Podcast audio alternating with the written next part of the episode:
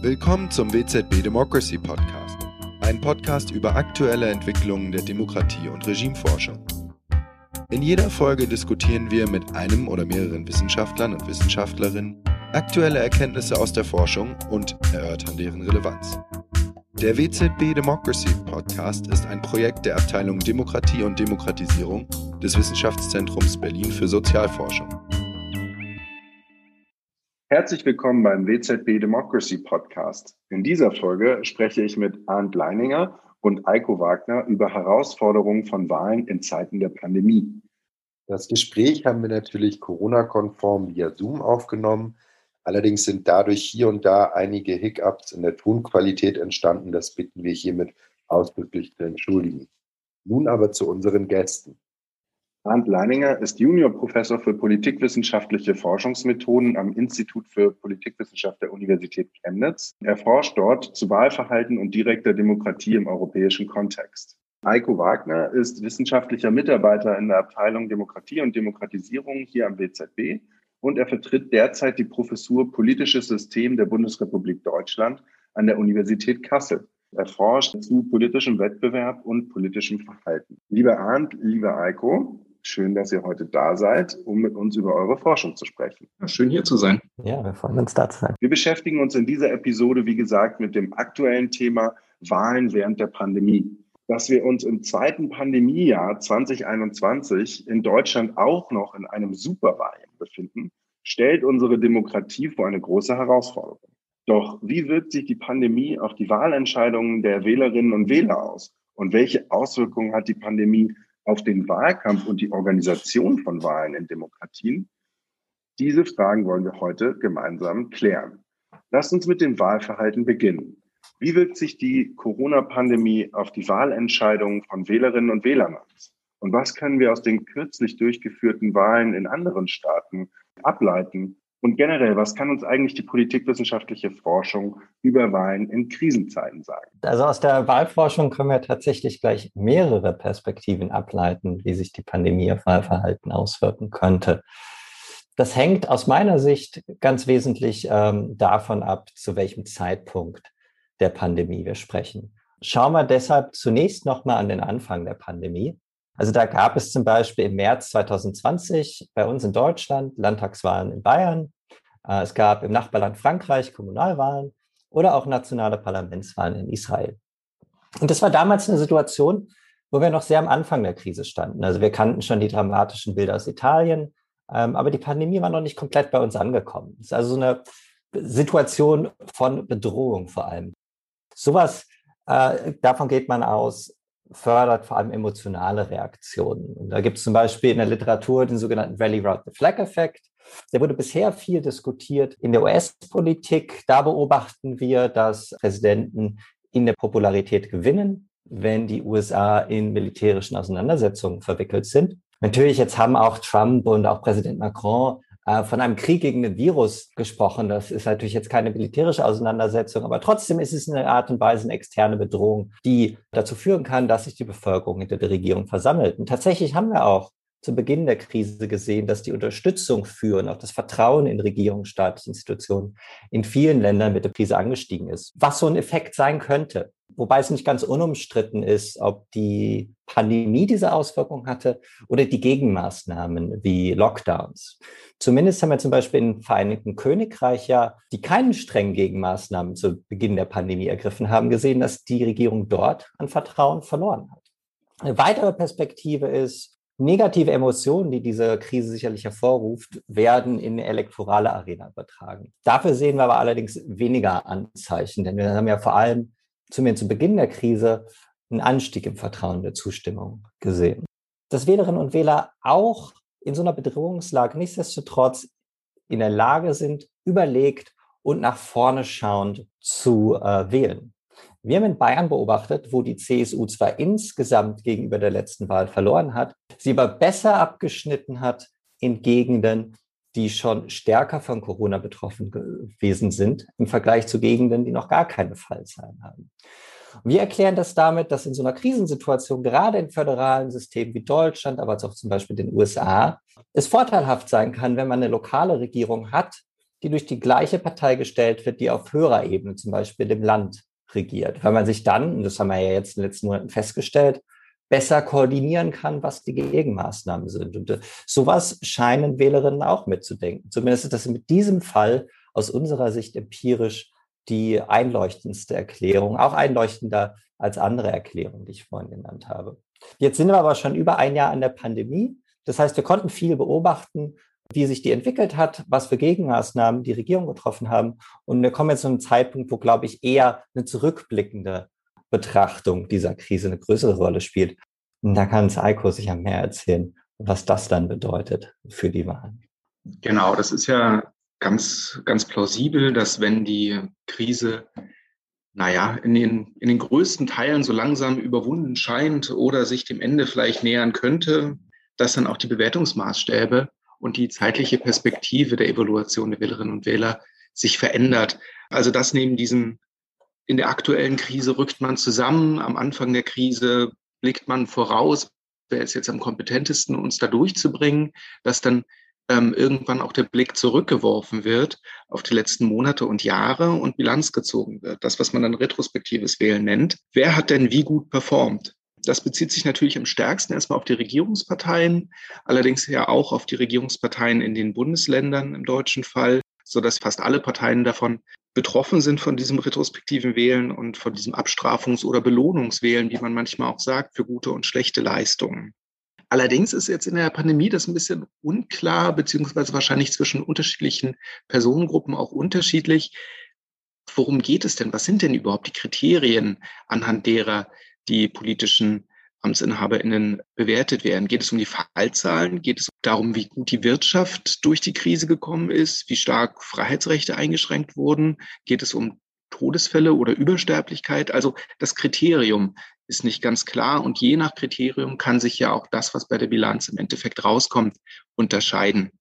Ähm, auch unterscheidet sich, das hatte Arndt schon angedeutet, der Blick auf andere Länder, also den europäischen Vergleich. Wie gut ist Deutschland durch die Krise gekommen im Vergleich zu anderen Ländern? Hat die Regierung hier vielleicht mehr richtig gemacht oder hat sie mehr falsch gemacht, verglichen mit anderen Wegen, die gegangen wurden? Und auch natürlich der Bundesländervergleich. Den haben wir jetzt schon bei der Laschet-Söder-Auseinandersetzung immer wieder gesehen. Ich glaube, das wird für den Wahlkampf, gerade für die Union, nochmal relativ wichtig sein. Wie gut hat denn Laschet sein eigenes Bundesland durch die Krise geführt? Anhand dessen wird er wahrscheinlich auch beurteilt werden können, Kurzum, also die Bilanz kann auch dann sehr unterschiedlich ausfallen, wenn alle zurückblicken auf das, was in den letzten Monaten und Jahren passiert ist. Das waren ja schon mal spannende Einblicke. Lasst uns doch nun noch mal vom Wahlverhalten einen Schritt zurückgehen, sozusagen von der Wahlurne ähm, in die Zeit vor dem Wahltag und zwar in den Wahlkampf. Denn Wahlkampf unter Corona-Bedingungen wollen wir ja auch noch mal in den Blick nehmen.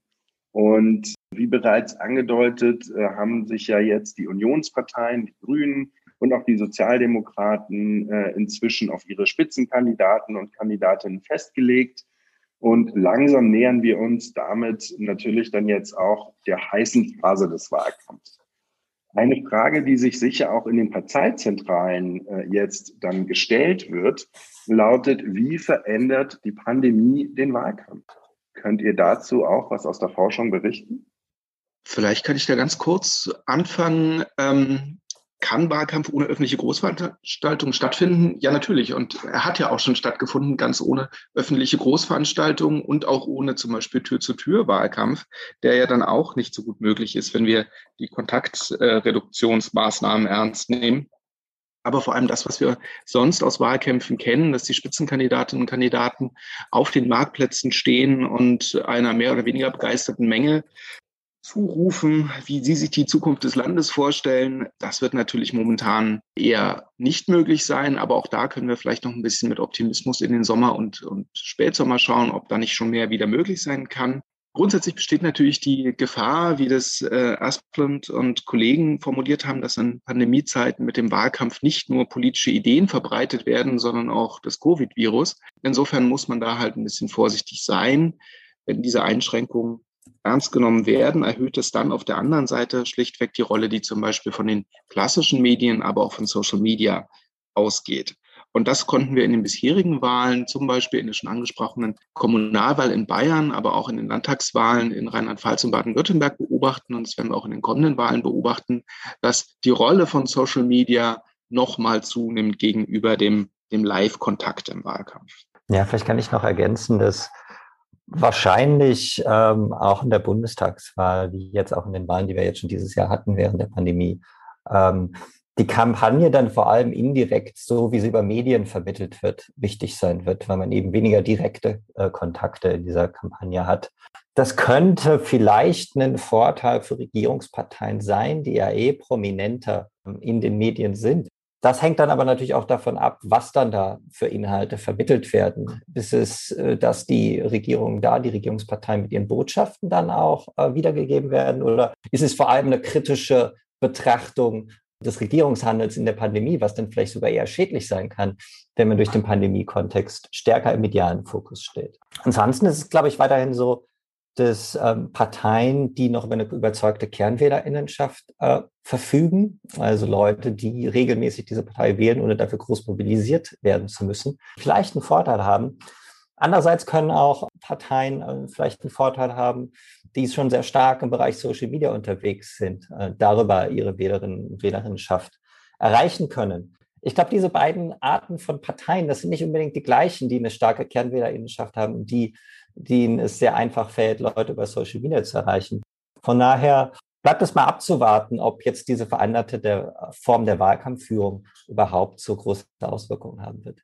Ja, super. Danke für eure Einschätzung. Äh, wer sich noch interessiert für die Rolle von Social Media im letzten äh, Wahlkampf, den sei auch äh, unser Podcast dazu ans Herz gelegt, den ihr sicherlich auch in eurer Podcast-App finden könnt. Zuletzt äh, wollen wir jetzt noch über die praktische Durchführung von Wahlen und den Auszählungen von Wahlen unter Pandemiebedingungen sprechen. Wie kann Wählen in Zeiten von Corona so sicher wie möglich für die Wählerinnen und Wähler, aber auch für die beteiligten äh, Wahlhelfer und Wahlhelferinnen gemacht werden?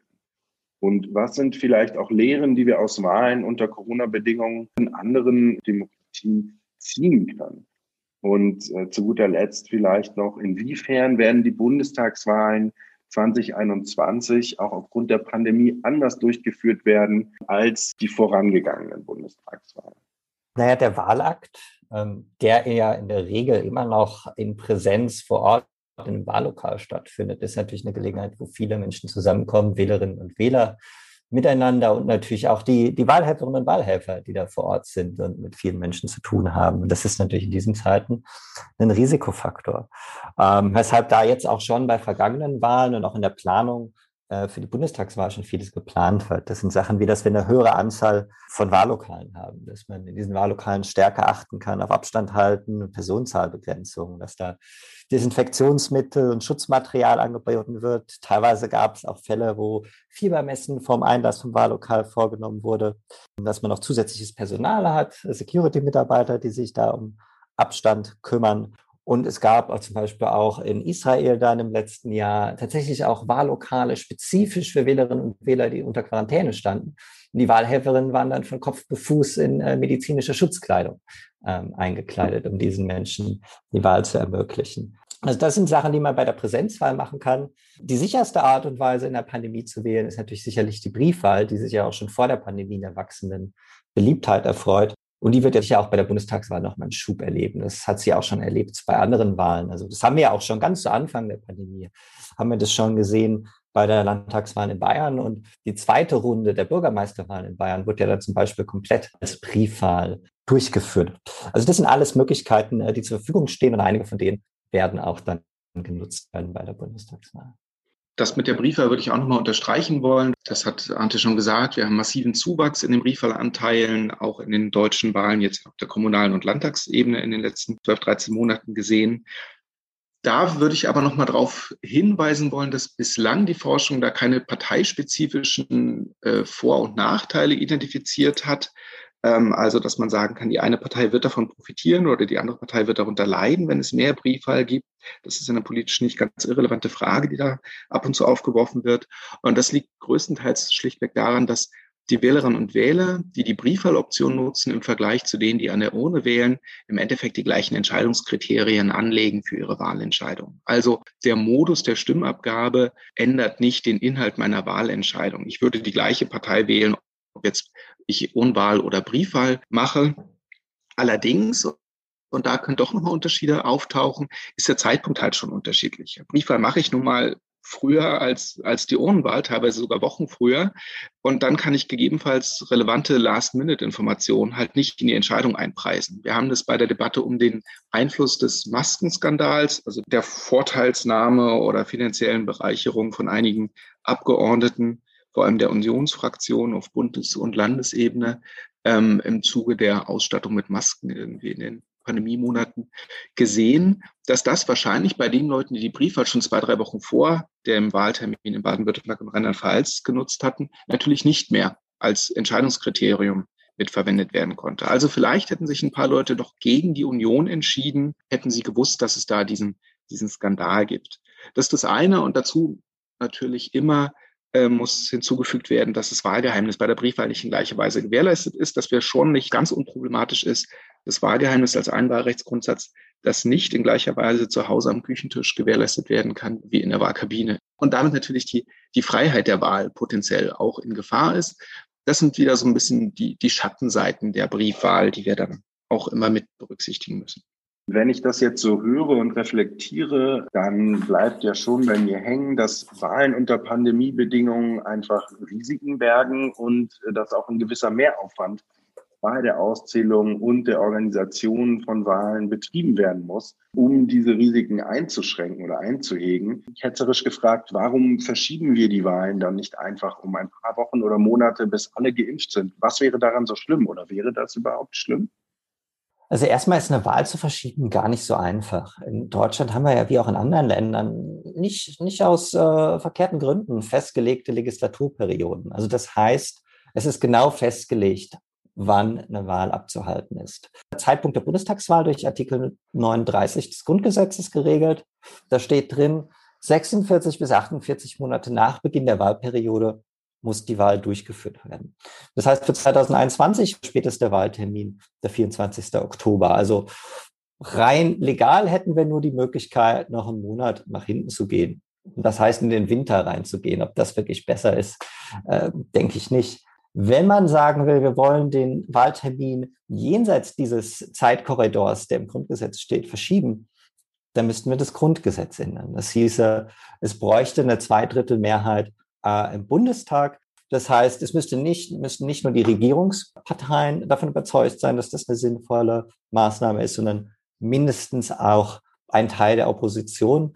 Und ich könnte mir vorstellen, dass es da einen Teil der Opposition gibt, der das auf jeden Fall nutzen würde, um äh, Stimmung gegen ähm, die repräsentative Demokratie zu machen, wenn sowas passiert. Ja, und das vielleicht auch in dem Fall gar nicht so richtig zu Unrecht. Also neben dem legalen Aspekt und dem praktischen Aspekt, also diese Idee, wir haben Corona, das ist wellenförmig und wir wollen die Wahl nicht in einem Hoch, sondern in einem, in einem Wellental irgendwie stattfinden lassen. Das impliziert ja, dass man irgendwie einschätzen kann, wann das Tal dann irgendwie erreicht ist oder sowas. Das ist ja auch ein bisschen mutig, das, das anzunehmen. Aber es gibt natürlich auch ganz schlichtweg normative Erwägungen, die dagegen sprechen, Wahlen da einfach zu verschieben. Zum einen wird natürlich damit illegitimerweise die politische Machtausübung durch die AmtsinhaberInnen verlängert, also illegitimerweise in dem Sinne, dass natürlich die Anerkennungswürdigkeit demokratischer Systeme vor allem ganz zentral darin liegt, dass, dass die Bürgerinnen und Bürger, das Volk, dass der Souverän diese Amtsinhabenden mandatiert. Und wenn diese Mandatierung durch Wahlen wegfällt, ausfällt oder verschoben wird, dann haben wir ganz schnell einfach ein Legitimationsproblem politischer Herrschaft. Zum Zweiten ist damit natürlich dann auch, dass äh, die, die Erwartungssicherheit der Bürgerinnen und Bürger in das Funktionieren der, der zentralen Institution des Staates tangiert und damit, wie sich die Forschung zu, wie die Forschung zu Electoral Integrity auch gezeigt hat, halt zur gesamten Einschätzung der, des Funktionierens und der, der, ähm, des Vertrauens in das politische System.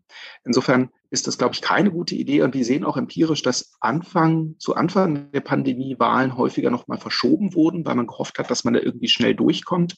Aber seit, seit Sommer 2020 quasi, die, da, die kaum noch Wahlen verschoben wurden, sondern die dann halt ähm, mit anderen Schutzmaßnahmen, über die wir schon gesprochen wurden, ähm, durchgeführt wurden. Und das hat, glaube ich, auch seine guten Gründe, die Verschiebung da nicht als eine einfache Lösung zu sehen. Vielen Dank, dass ihr beide euch heute die Zeit genommen habt, mit uns über das äh, Corona-Superwahljahr zu sprechen. Es hat Spaß gemacht und äh, ich hoffe, dass wir uns hier bald wieder hören. Ja, vielen Dank. Danke dir. Wir hoffen, euch hat diese Episode des WZB Democracy Podcast gefallen. Hinweise zu erwähnten Büchern, Artikeln oder Daten findet ihr in den Show Notes. Falls ihr nicht bis zur nächsten Podcast-Folge warten wollt, checkt doch unseren WZB Democracy Blog unter democracy.blog.wzb.eu. Dort findet ihr viele weitere Beiträge aus der Forschung unserer Abteilung Demokratie und Demokratisierung am WZB. Für mehr Informationen zum WZB und der Abteilung als solches besucht auch die Webseite des WZB unter www.wzb.eu.